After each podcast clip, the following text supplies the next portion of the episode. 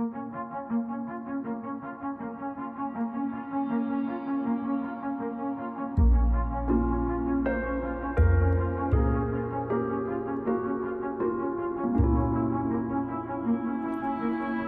Deus criou o mundo.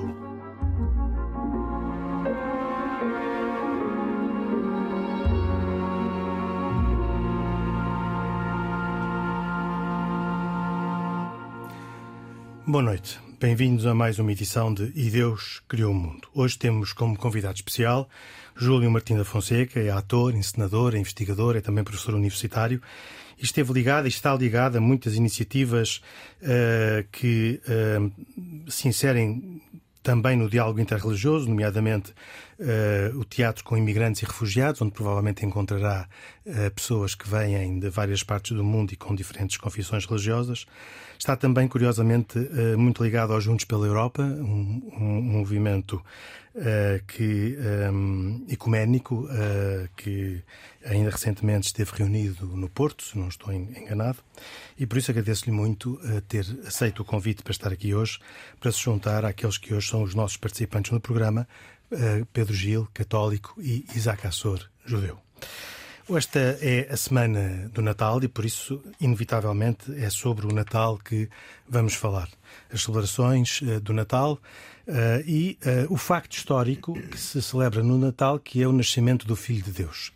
Esta é, aliás, uma talvez a principal razão que separa o Pedro Gil do Isaac Assor, que é que Deus tenha tido um filho que se fez homem e nasceu.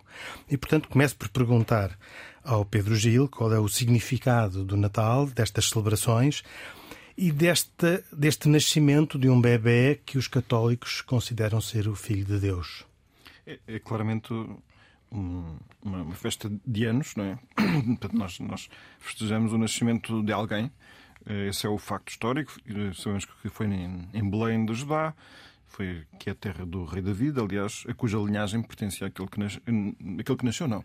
O pai adotivo, José, era, era da descendência da linhagem de David, e esse nascimento, curiosamente, o nascimento de Cristo foi seis ou sete anos antes de Cristo, parece assim uma contradição, mas a contagem do calendário cristão, que foi fixado nos séculos VI e VII por Dionísio o Exíguo, eh, teve um erro de cálculo, e segundo esse calendário, que é aquele que nós adotamos, o rei Herodes, que sabemos que estava vivo quando Jesus eh, nasceu, pois ele morreu segundo os dados históricos que nós temos, no quarto, quarto, ano, quarto ano antes de Cristo. E, portanto, eh, Jesus Cristo nasceu antes de Cristo.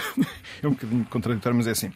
E já agora fica-se também aqui a nota de que o dia 25 de dezembro é já celebrado em Roma no ano 336. Portanto, a escolha do dia 25 de dezembro como sendo dia do nascimento de Cristo remonta a essa é século pelo menos. Então esse é um dia simbólico, não é um dia não é um dia que, que, se possa dizer com certeza histórica que foi nesse dia não se pode que dizer Jesus nasceu. com certeza histórica, mas também não há nenhuma certeza histórica de que seja falso. Pode ter sido, contudo, uma explicação mais comum é dizer-se que eh, a escolha desse dia foi para substituir uma festa pagã então em voga chamada o Natalis Solis Invictis, uma festa instituída pelo imperador Aureliano em 274, que é celebrada no solstício de inverno, nove meses depois do equinócio da primavera, é, segundo o calendário juliano. Portanto, é mais ou menos assim essa uma melhor a simbologia que ganhou a data, é, que é a substituição de uma festa pagã. Agora, pode ter sido inclusive nesse dia.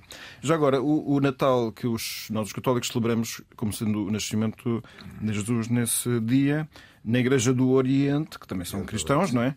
Não, não, escolhem antes não o nascimento, mas o dia em que eh, Deus, feito homem, é manifestado a toda a humanidade, porque no fundo ele não veio simplesmente para somente para nascer e para ter uma família, mas além disso para ser entregue a toda a humanidade e portanto escolhem eh, o dia em que eh, Jesus foi visitado por eh, três sábios do Oriente, que são símbolos mais ou menos da universalidade do mundo, e portanto é a festa da Epifania, 6 de, 6 de janeiro.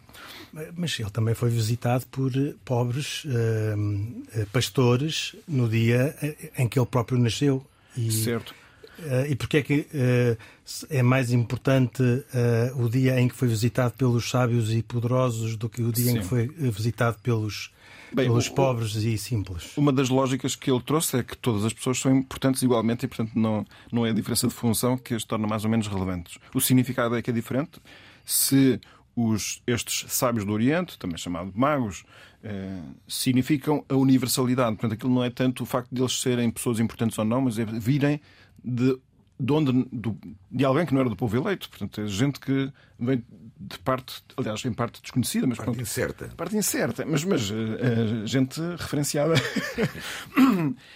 Em todo o caso, os pobres, também os pastores, é interessante porque não é só por serem indigentes, mas segundo percebi, o pastor não era uma profissão especialmente digna, até pela função de lidar com animais.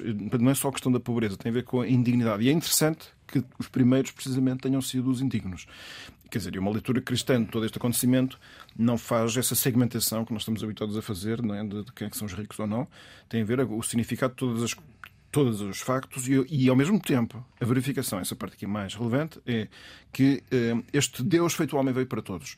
E eu diria que se alguma coisa chocante aqui no Natal tem a ver precisamente com duas coisas. Uma delas é dizer que Deus se fez homem, quer dizer, e que portanto, a ideia de que, um, que Deus se interessa pelas coisas humanas está muito arredada do, do nosso pensamento cultural comum. Portanto, até mesmo por, isso provoca estranheza em qualquer religião que considera que Deus está que é vivo, que é uma, é uma liberdade que atua e que se interessa. Depois, fazer-se homem, então, pronto, isso é o escândalo relativo que a religião do cristianismo provoca, compreensivelmente, ao judaísmo, ao, ao islão, eh, mas é aquilo que, sinceramente, nos cristãos estamos completamente convencidos, e é o núcleo da, da fé cristã, é considerar que uh, há um homem que, como nós, que simultaneamente era Deus plenamente, portanto, perfeito Deus e perfeito homem, que teve uma vida como nós e, portanto, significa o total compromisso que Deus tem para com uh, o nosso mundo e, e, as nossas pessoas. Mas não teria também? Teria também. Só que, sim, sim, nós, quer dizer, segundo a lógica, não seria necessário tal coisa. Considerando isto um facto, é, é, é mais uma demonstração de que isso é verdade. Pronto. É, é no, no, cristianismo é, é como se, se houvesse uma confirmação de que toda aquela ideia que Deus está ausente, Mas era desinteressado. outra confirmação. E, isso não foram, não foram decisões dos homens. Eu até acho, para mim, eu não exigiria tanto também, não é? Sem haver, não, é... sem haver cristianismo, eu acho que o judaísmo seria excelente. Porque eu, eu, eu, eu cá para mim, porque assim, é, é, estamos a falar do, do, espaço onde Deus se revelou, escolheu um povo para, para a bênção de todas as nações. Eh, as escrituras que tem o judaísmo são absolutamente extraordinárias. Portanto, eu continuo a achá-las plenamente extraordinárias. E, portanto, eh, são também do se, cristianismo. Se, são, houvesse, também, são também do cristianismo. Se não houvesse cristianismo, o judaísmo era aquilo que mais me fascinaria, certamente. Eu seria, seria judeu, não poderia ser. Isto é, isso é um problema só que teria. Não, não, se sabe como é que, entretanto, se tinha feito a descendência, não é? Isso, também, é, isso também é verdade, não é? Isaac Assor, para um judeu, eh, como é que olha para o nascimento deste judeu? Porque ele é descendente da casa de David, portanto, não há dúvidas sobre a sua origem Bem, judaica. Sim, a ah, origem é? judaica poderá não haver dúvida. Agora, ele se é próprio, do rei David, uh, ele próprio, do rei David, Vamos... Já, já, não temos, já, nós já não temos tantas certezas. Não, não uh, faltam os registros. Uh, mas uh, nasce como, como um judeu, aliás, é educado como um judeu, é circuncidado, etc. como aliás, é que os, eu acho, os judeus... eu acho que morre como judeu completamente. Eu não, nunca deixou de ser judeu. Nunca deixou de ser eu judeu. Não encontrei lado Até nenhum. dizer, é judeu. Uh... Judeu, era o rabino, o rabino da, da, da, sim, sim. da Judeia. Rabino não seria, mas. Uh, não, sim, sim, isso é uma. Repara, um dos poucos relatos, se não o único relato, que aparece no Talmud, num, numa, numa alusão a um tal rabino na Judeia que estava a se fazer, eh, digamos, algumas sublevações uhum. e, e, alguns, alguns eh, choques com as comunidades locais. Pensa-se que eventualmente se fosse, fosse Jesus. Uma pergunta, mas um, um rabino, é mais ou menos, só para eu confirmar, eh, tipicamente teria funções na sinagoga? Na não, necessariamente, ah, não, não, necessariamente. Não necessariamente. não é Não, não, não necessariamente. Repara, um rabino. Eu alguma vez chamaram o rabi, é, é certo. Chamaram ou não chamaram? Sim, sim, sim. Chamaram. Sim. O rabi, é, o rabi, o rabino, o rabi, digamos que é, na sua gênese, eh, uma pessoa culta, muito conhecedora do judaísmo, das leis judaicas, um mestre, na verdade a tradução melhor é para mestre, e não necessariamente são. são, são ou seja, equiparar um, um rabino a um padre são coisas completamente distintas. Okay. O rabino não tem. Poderá não ter. Hoje em dia até poderá ter funções de liturgia. Mas não necessariamente tem que ter. Tu próprio podias ser rabino, então? Sim. Repara, e, e, aliás, muita gente é chamada de rabino porque é uma pessoa culta, conhecedora, prestigiada, prestigiada uma, uma, certa sabedoria, um, sábio, um, um sábio. sábio, exatamente. Então, para um judeu, é certo destes tempos, mas como é que os judeus daqueles tempos poderiam ter olhado para este menino que tinha acabado de nascer? Bem, uh, fundamentalmente, uh, e olhando, e olhando principalmente o que é que se lê e o que é que se vê, em, por exemplo, em alusões cinematográficas. Uh, não é, a questão não é o menino. O menino, o problema não é esse. O problema no judaísmo não é o nascimento. Se ele existiu ou não existiu no dia 25. O problema fundamental e a questão fundamental é quando Jesus uh, confronta o, o, o Sinédrio confronta os sacerdotes do templo e, se é verdade, entra pelo templo adentro e diz que é o Messias. Sim, mesmo sem entrar no templo. Isso foi no referências várias ao longo da vida, sim. Pronto. Sim, não, claramente deu a entender que era o Messias e mais ainda que era Deus. Isso Pronto. E, foi, foi, por isso que isso se tornou inaceitável. Aliás. E essa, essa, que é, essa que é, do fundo, a, a, a parte mais controversa. O facto de ter nascido. Uh... Não, claramente, claramente. E eu, eu acho que é interessante manter essa questão tensa tal como ela é, e, pronto, e não, não, é, é, não é, é, possível resolvê-la é, assim. É, essa, essa é que é realmente, uh, digamos, o busilis da questão, por assim dizer. Porque, aliás. Mas que acontece 30 anos depois da, do nascimento de Jesus, quando ele inicia a sua vida pública Exatamente. e se afirma Sim, mas é, é preciso ter noção de que quando os, os, esses sábios vieram do Oriente, eles vieram conduzidos por uma estrela, mas chegaram a Jerusalém e, e perderam-se um bocado, então perguntaram onde é que deveria nascer o Messias, segundo eh, esta tradição judaica. Esta pergunta, pelos vistos, inquietou um bocado aquela gente, não é? Uh, Sim, porque também. E disseram, deram indicação de que o Miqueias parece que fala de Belém. Sim, mas, mas, mas antes, é uma das alusões. Tá mas Miqueias, antes de Miqueias temos Isaías. Sim, não, há, há várias alusões. As primeiras alusões uh, e as mais fortes ao Messias, ao Mashiach. Sim, mas ao lugar do nascimento. Porque estes, estes vieram perguntar aos, às autoridades em Jerusalém: é, nós viemos para estar com o Messias, o vosso Messias. Onde é que ele deve nascer? Porque temos indicações, inside information, de que ele, de que ele dele nasceu. E pronto deixou o pessoal ali um bocado inquieto, compreensivelmente, mas deram-lhe informação. Olha, parece que é em Belém. E eles lá foram Belém, que ficaram a 10 km mas, tivessem, mas tivessem ali de Isaías, provavelmente tinham de ir. Tinham, tinham de, tinham reparado que ele tinha, os magos, nascer em Jerusalém. Os magos não, não conheciam a tradição judaica. Foram perguntar aos sábios. Ora, e os está. sábios daquela altura, os rabinos, disseram-lhe isto, eles foram ver, não é? Certo? Pronto. E depois, eh, o Herodes, daquela altura, achou que epá, isto era um bocadinho estranho e por isso ficou tão preocupado que mandou matar todas as crianças que havia em Belém. Que, para a dimensão que teria Belém naquela altura, estamos a falar eventualmente de umas 20 crianças, talvez no máximo. Não é? Isto é só para dizer que podia não se ter uma noção clara de que no nascimento ele fosse Deus, mas que era uma pessoa assim especial e uma ameaça de algum modo, pelos vistos foi.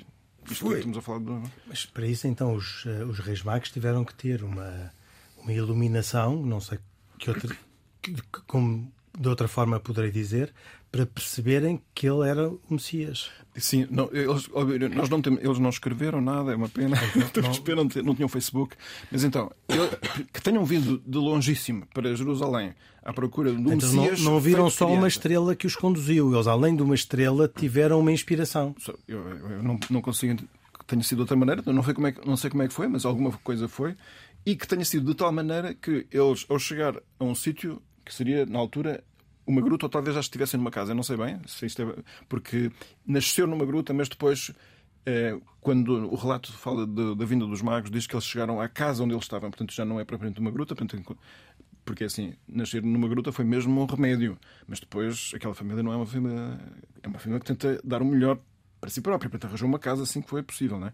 E portanto eles chegaram à casa onde ele estava e não acharam estranho que toda aquela simplicidade fosse o cumprimento disso que teria sido uma inspiração. Portanto, é uma história, aqui para nós, estranhíssima, por singular. Não estou a dizer estranhíssima por ser inadmissível. Estou a ver, é, é curiosa, uma história interessante. Isso pode ter sido um primeiro milagre de Jesus, ter feito perceber àqueles sábios eh, de longe que ali tinha sem eles saberem como nem porquê tinha nascido o Filho de Deus? Jesus é Deus, não é? Portanto, os milagres de Deus têm acontecido desde a criação. Portanto, toda a tradição judaica está repleta deles, não é? Seria é apenas mais um, um facto extraordinário, como a própria existência do mundo tal como ele é, acho eu, pelo menos assim que eu. Mas, mas, mas, aqui, mas neste caso, estamos a falar de uma uh, total diferenciação de, do, do, do, do, princípio vertente judaico. Ou seja, Sim. estamos a falar de, um, de, uma, de, uma, de uma, uma forma de encarar Deus de uma forma completamente diferente, totalmente diferente. Uh, o Deus Uno, uh, omnipresente, passou a ser físico também para o catolicismo, para o cristianismo, e no judaísmo isso não existe. Certo, mas, mas os ingredientes de Deus que são de ser o criador de todas as coisas, ah, ser bondoso e justo, sim, de viver com a ideia de ter criado o mundo e o, o homem para o bem e tendo atuado ao longo da história, com o povo eleito sobretudo, com a ideia de resgatar o, o homem dos seus erros. Esse mesmo perfil é o mesmo perfil que o, cristianismo vê em Jesus Cristo. É evidentemente que a diferença brutal e, como digo, é. compreendo, chocante para a visão judaica, é como é que se pode dizer que esse Deus único sobre o qual é preciso ter, todo o respeito, possa alguma vez pensar-se que possa ser também um, um homem. Eu, percebo que isto é chocante. Mas, em todo o caso, o retrato de Deus tal como ele é, isto é, aquele, aquele, aquele, aquele, que vive só para o bem, esse ponto aqui é mais interessante. A nós não nos interessa apenas ter o retrato de Deus como pá, o homem, o homem não, o ser su, super poderoso, que cria todas as coisas e, portanto, podemos ter medo dele porque ele, certamente, se conhece todas as coisas, só pode ser justiceiro porque nós, às escondidas, às vezes, nem fazemos tudo certo. Não é? é esse não é o retrato de Deus. O, retrato do judaísmo é, é, mesmo um Deus, certamente conhecedor de todas as coisas, mas cuja misericórdia, cuja bondade supera todo o mal, certo? certo. Esse retrato aqui mantém-se todo na mesma, claro, como digo, tem esta concretização que o cristianismo apenas toma por ter sido factual. Isto é, aquele, este, este rapazito, de facto, disse de si próprio, mais tarde, quando já adulto, disse de si próprio que era Deus. E tão credivelmente o disse que uns acreditaram e outros acharam que era já blasfémia elevada ao máximo. Quer dizer, totalmente inaceitável. Não, eu também eu, eu compreendo a ideia. Para o judaísmo foi blasfémia. Não, e por, não, isso foi o motivo, aliás, pelo qual o morreram. Mataram. Mataram-no por causa disso, embora, como na altura, quem tinha a autoridade judicial era Roma. Era, era Roma e o pretexto esse não servia, portanto é um pretexto religioso, é mal... mas como ele se disse de si que era rei por ser Deus, então disseram isto põe em perigo a autoridade política, Exatamente. logo em, em, geraram um pretexto político, de crime político para condenar. Estamos a chegar à paixão, mas ainda vamos na, no nascimento. um, Júlio Martim da Fonseca, uh, renovando os agradecimentos por uh, ter aceito o convite para aqui estar uh, neste programa de hoje, gostava de de andar rapidamente até, tempo, até ao, ao, a estes tempos, até à nossa contemporaneidade, onde a cultura e a religião nem sempre casam da, da forma mais harmoniosa, talvez, e perguntar-lhe, como, assim como homem da cultura, mas assim também participante em tantas iniciativas cristãs, ah, como é que hoje em dia olha para este nascimento de Jesus? Ah, como é que a sociedade contemporânea em que nós vivemos e refiro-me naturalmente à sociedade contemporânea uh, do hemisfério norte-ocidental, olha para, para este facto somente como um facto da história e das histórias, ou, ou mais do que isso? Bom, em primeiro lugar, muito obrigado pelo, pelo, convite. É um prazer estar aqui convosco.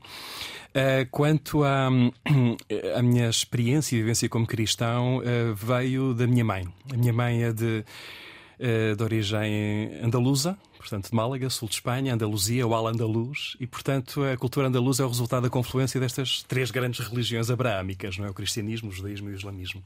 E, portanto, eh, toda, digamos, a, a parte matricial, digamos, da minha fé vem daí. Desta, desta confluência, desta profundidade e ao mesmo tempo exuberância e alegria, esta multissensorialidade, digamos, de, de viver o, o, cristianismo. E, nomeadamente, o Natal. O Natal em Espanha é um Natal que se prolonga, vai realmente até o dia de Reis, é no dia de Reis que se dão as prendas. Portanto, é um tempo mais longo, é um tempo longo, o que nos permite ter mais possibilidades de estar com a família, com os amigos e também de, de refletir e também de festejar este, este tempo do, do nascimento. Um, isso faz através da, enfim, de, de, realmente todos os sentidos. É, é, um, é, um, é, familiarmente que se fazem as, enfim, os doces tradicionais que se tem que amassar a massa. Enfim, toda a gente tem que participar porque, porque exige, digamos, essa força de braços, não é? Há, há sempre as canções que estão presentes e os villancicos uh, uh, espanhóis, nomeadamente a Andaluzia, são muito alegres. Eh, há uma grande, não, não são, digamos, uma, não são cantigas de uma certa nostalgia, como muitas vezes são, eh, enfim, do, do da cultura anglo-saxónica ou mesmo da cultura portuguesa, são de uma grande alegria os villancicos e são de uma alegria em que dá uma grande proximidade e intimidade com as próprias figuras divinas, ou seja, com Jesus, com Maria, com José, e a própria natureza é implicada. Um exemplo de um, de um belíssimo é, por exemplo, Pero mira como beben los peces en el río, pero mira como beben por ver a Dios nacido. Beben y beben beben e vuelven a beber los peces en el río por ver a Deus nacer. Ou seja, isto é lindíssimo. Ou seja, imaginar Nossa Senhora que se está a pentear junto ao rio, a estender a roupa, as fraldas do menino Jesus e os peixes cantam, não é? Portanto, isto dá realmente uma dimensão de uma grande proximidade. Uh, e um, esta questão, enfim, que há pouco se falava de, de Deus, uh, enfim, uh, como esta, este escândalo da encarnação de Deus, um, é visto de uma forma muito natural. Ou seja, é como que este menino Deus, e que é tão presente na, na, cultura católica, através também, por exemplo, do nosso Santo António e de tudo isso, não é? Este, este menino levado ao colo, este menino Jesus de Praga, é quase como, faz-me lembrar muito quase um, a Eti Sum, não é? Quando fala de que, no momento, não é? que ela estava no campo de concentração, que dizia: Meu Deus, eu vou te ajudar a que não me abandones. Ou seja, é este Deus pequenino, frágil, que somos nós que temos que cuidar dele. E esta imagem do Deus menino, do Deus pequenino, uh, é uma imagem que acho que é muito. Um, que existe também de cada um de nós, como cristãos e como seres humanos, uma grande responsabilidade. Ou seja, temos nós que cuidar deste menino, cuidar desta fé, cuidar deste bem que queremos dar aos outros. Portanto, isto para dizer que isto é, é digamos, é, é a minha, a minha matriz. Isso é o seu caldo, não é? Exatamente. Mas e esta sociedade onde agora um, o, o, Júlio vive... Uh, provavelmente não olha assim para este, para este acontecimento. Lá está. Uh, falta justamente maior presença da, da, cultura e este diálogo de, entre a espiritualidade e a cultura eh, no Ocidente. Eu lembro no início do, do pontificado do, do, Papa João Paulo II, uh, houve um tema que surgiu e que depois desapareceu, que era a questão do imaginário. Ou seja, a construção de um novo imaginário. É? Porque isso é muito importante. Nós realmente vivemos imersos num imaginário que nos é dado pelo, pelo cinema, pela música, pela publicidade, não é? E esse imaginário é, é tal coisa. Primeiro, é um pouco ao contrário. É primeiro uh, entranha-se e depois estranha-se. E realmente nós uh, as coisas vão entrando, as músicas que vamos ouvindo, os filmes que vamos vendo, as séries, a televisão, uh, as próprias uh, as próprias notícias, como elas são dadas, a relevância, a rapidez, como salta de, de uma tragédia para, para um facto perfeitamente insignificante. Um, e como depois de tudo isso estar entranhado se estranha e se diz: Mas o que é que se está aqui a passar? O que é que se está aqui a passar? Uh, e realmente a questão do imaginário é muito importante. Que imaginário damos às pessoas? E, um, e de facto não há, nomeadamente no, no, nesta altura do Natal, uh, havendo tantas histórias belíssimas que poderiam ser contadas, elas não não estão presentes. E as pessoas estão disponíveis para esse imaginário, para além da espuma do imaginário? Eu vou dar um exemplo. Aqui em 2011 eh, eu ensinei, traduzi e ensinei uma peça do Jean Paul Sartre chamada Bayona. Isto aconteceu num, num, projeto de teatro chamado Teatro do Orivas. Um, e um, esta peça é uma peça praticamente desconhecida. O próprio João Paulo Sartre, só no final da vida é que, digamos, assumiu, porque é um alto de Natal. E é uma história belíssima. Jean-Paul Sartre foi, eh, enfim, era soldado na Segunda Guerra Mundial, foi preso e foi levado para um campo de prisioneiros na Alemanha e esteve lá durante bastante tempo preso, não é? Uh, com, com os outros militares e, obviamente, também havia capelães militares e tudo isso. E, portanto, ele já era um jovem professor de filosofia, já com estas questões do existencialismo, enfim, um certo ateísmo ou agnosticismo, mas naquela convivência, naquele enclausuramento em que todos estavam, ele dava aulas de filosofia, enfim, os outros havia sacerdotes, enfim, faziam também, enfim, alguma catequese. E um, numa ocasião juntaram, estavam-se a aproximar de Natal, juntaram-se e disseram: Bom, o que é que nós podemos fazer para tentar celebrar aqui este momento? E ele, que até não se considerava cristão, João Paulo Sartre, o jovem João Paulo Sartre, disse: Bom, porque não fazer um alto de Natal faz parte da tradição cristã? E todos ficaram muito surpreendidos de ser isto de uma ideia dele. E a verdade é que uh, falaram com o comandante do campo, em princípio pensaram que ele não iria autorizar, mas o que é facto é que autorizou. E a partir desse momento o João Paulo Sartre começa a escrever, ele escreveu imenso, uh, começa a dirigir mesmo, digamos, a produção, a construção dos cenários, figurinos, tudo isso, a, a, a encenar a própria peça e chega a fazer um dos papéis, justamente um papel de rei mago o rei Baltazar, que vai ser determinante nesta história do Barionã. E a verdade é que isto acontece, uh, o Alto Natal uh, é apresentado, uh, é visto por centenas de milhares de prisioneiros e tem até, digamos, este extra de poder representá-lo uma segunda vez e de poderem celebrar a Missa do Galo. E esta, este Alto Natal de João Paulo Sartre, que foi onde ele descobriu realmente o teatro, é a primeira peça de teatro que ele escreve, é com esta peça que ele descobre que o teatro é uma forma de ele poder veicular, digamos, todo o seu pensamento filosófico posteriormente. Mas começa com este Alto de Natal, e é dos Altos de Natal mais belos, mais profundos que existem. Aliás, da, dos textos, eh, digamos, de maior intimidade, delicadeza e beleza da, da própria natividade está neste, neste, nesta peça do João Paulo Sartre. Quiserem, eu posso ler só um bocadinho. É um momento de, de, de Sara, portanto, é a esposa de Barioná, e ela ou o narrador comentam, digamos, vendo esta visão, digamos, da Virgem, do, do, do, menino Jesus e de São José. Ela diz: A Virgem está pálida e olha ao menino. Na sua cara há um gesto de assombro cheio de ansiedade que apareceu apenas uma única vez num rosto humano e é que Cristo é o seu Filho, carne da sua carne e fruto das suas entranhas. Durante nove meses o trouxe no seu seio, e ela lhe dará o peito, e o seu, e o seu leite converter-se-á no sangue de Deus. De vez em quando a tentação é tão forte que se esquece que Ele é Deus. Estreita-o entre os seus braços e diz-lhe: Meu pequenino. Mas noutros momentos fica sem fala e pensa: Deus está aí e é torturada por um temor reverencial ante este Deus mudo, ante esta criança que infunde respeito. Porque todas as mães já se viram assim alguma vez, colocadas diante desse fragmento rebelde da sua carne, que é o seu filho, e se sentem como exiladas ante essa vida nova que fizeram com sua vida, mas na qual habitam pensamentos alheios. Mas nenhuma criança foi arrancada de sua mãe de forma tão cruel e rápida como esta pois Ele é Deus e supera completamente o que ela possa imaginar. E é uma dura prova para uma mãe ter vergonha de si e da sua condição humana diante do seu filho. Embora eu pense que há também outros momentos rápidos e fugazes em que sente ao mesmo tempo que Cristo é seu filho, é o seu pequenino e é Deus. Olha-o e pensa: Este Deus é o meu filho. Esta carne divina é a minha carne. Está feita de mim. Tem os meus olhos e a forma da sua boca é a da minha. Parece-se a mim. É Deus e parece-se a mim. E nenhuma mulher jamais desfrutou assim do seu Deus, só para ela. Um Deus muito pequenino, a quem se pode estreitar nos braços e cobrir de beijos. Um Deus quentinho, que sorri e que respira. Um Deus que se pode tocar e que vive. Com que ar de atrevimento terno e tímido, ela abera o dedo para tocar a doce e suave pele deste menino. Deus, cujo peso tépido sente sobre as suas pernas e que lhe sorri. Muito bem. De facto, muito bonito. Uh, e, e, e abordam uh, o tema da pergunta que eu lhe queria fazer. Uh, só para, uh, desculpe, só, só para concluir, esta peça foi apresentada no, enfim, em vários sítios, mas acabámos por apresentá-la também no Teatro da Trindade, onde esteve durante cerca de três semanas em cena e nesse ano foi a peça das mais vistas que teve mais público. Todas as sessões estiveram cheias.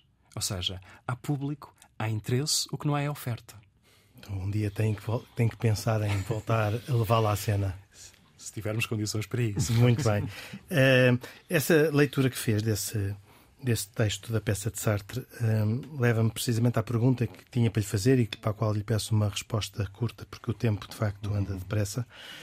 Uh, e que tem a ver com a dificuldade que os crentes de hoje têm em compreender que esse menino uh, que referia uh, e, esse, uh, e, que a mãe dizia que é, que é, que, é, Deus, que ele é filho de Deus e é, e é Deus desde a sua concepção. Este não é uma, uma dúvida que rasga a possibilidade racional da, da, do mundo contemporâneo acreditar em Jesus Cristo, Filho de Deus? Há uma dimensão poética na espiritualidade e hoje em dia, no mundo contemporâneo em que vivemos, somos atravessados por, por imensas influências. Reparem, o que é que é de estranho nesta saudação do Namastê? Ou seja, saúde o Deus que vive em ti. Isso faz parte da nossa cultura contemporânea. Portanto, não é tão estranho assim esse, esse Deus que, no fundo, se há um filho de Deus, que também que Deus está presente um pouco em todos nós. E isso é uma dimensão muito. Eh, não é apenas holística, faz parte da experiência vivencial neste momento de muitas gerações deste planeta, em que, no fundo, é, penso que, apesar de se reconhecerem culturalmente numa determinada tradição religiosa, mas que são muito, um, muito dialogantes com todas as outras tradições e muitas vezes outras tradições quase que permitem iluminar e revelar aspectos da nossa que às vezes, enfim, nós tínhamos visto segundo essa perspectiva. Isaac Assor, uh, neste diálogo há aqui também um diálogo entre festas, entre esta festa católica, cristã, melhor dizendo, e uh, uma festa judaica muito importante que é o Hanukkah. Bem, não, há, uh, não é bem um diálogo, não é um diálogo. Um diálogo é de calendário, uma coincidência é uma, é de calendário. Coincidência. Não, já no passado nos explicou que são duas festas diferentes são que, completamente que a Hanukkah, a festa das luzes, tem um, um significado. Este... É o Natal é daqui a quatro dias. É, né? Hanukkah começou, começou no, no, passado dia 18, a primeira noite, a primeira vela de Hanukkah, ou seja, a, a primeira luz de Hanukkah. Sete dias depois. Oito, eh, são oito dias. A festa judaica de, de Hanukkah tem oito dias. Eh, e todas as noites, eh, portanto, acende-se uma vela acrescentando esta luz. Este ano voltam a acender no Parque Eduardo VII Também já, anos. já, já foi acesa no dia 19, portanto o programa vai, que vai para o ar no dia 20, não é? Uh, será no dia, se foi no dia 19. Uh, quer dizer, a Hanukkah de, está no Parque Eduardo VII durante a semana toda.